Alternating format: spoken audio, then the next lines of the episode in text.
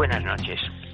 Los aficionados a los toros llaman peón de brega al banderillero que se encarga de bregar con la res, aguantar sus primeras embestidas, ir limando las dificultades, es decir, toda la labor previa indispensable para que el matador aparezca como la primera estrella que él es.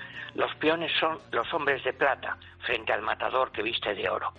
Sin embargo, uno de los indicios más claros del buen aficionado es el respeto que siente por los que bregan.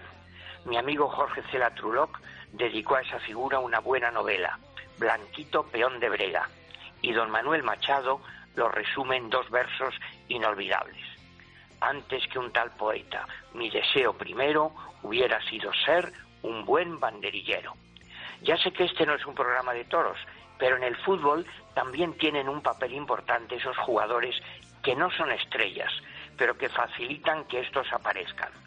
Se les suele llamar medio de cierre o antes defensa escoba. Algún ejemplo. En el Madrid de las primeras Copas de Europa era Zárraga. Nadie solía citarlo, pero era esencial en el juego del equipo. Después todos solemos hablar de Pirri, pero a su lado estaba Zoco. ¿Quién no recuerda todo el trabajo sordo de Makelele, etcétera?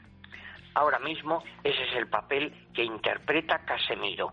No es brillante, no es una estrella, pero sin él el Madrid cojea. Esta vez además ha metido un gol en el último minuto de la prórroga, estilo Sergio Ramos, que ha salvado al Madrid de la práctica eliminación de la Champions. Recuerdo yo el solemne himno a los subalternos de Gerardo Diego. Quiero cantar la cuadrilla ordenada, la lanzadera, el tapiz de la lidia. Gloria a vosotros, alfiles, jinetes, gloria y honor. Que no nos falte nunca en el Madrid la indispensable labor de un buen peón de brega. Ya no somos inmortales, ahora somos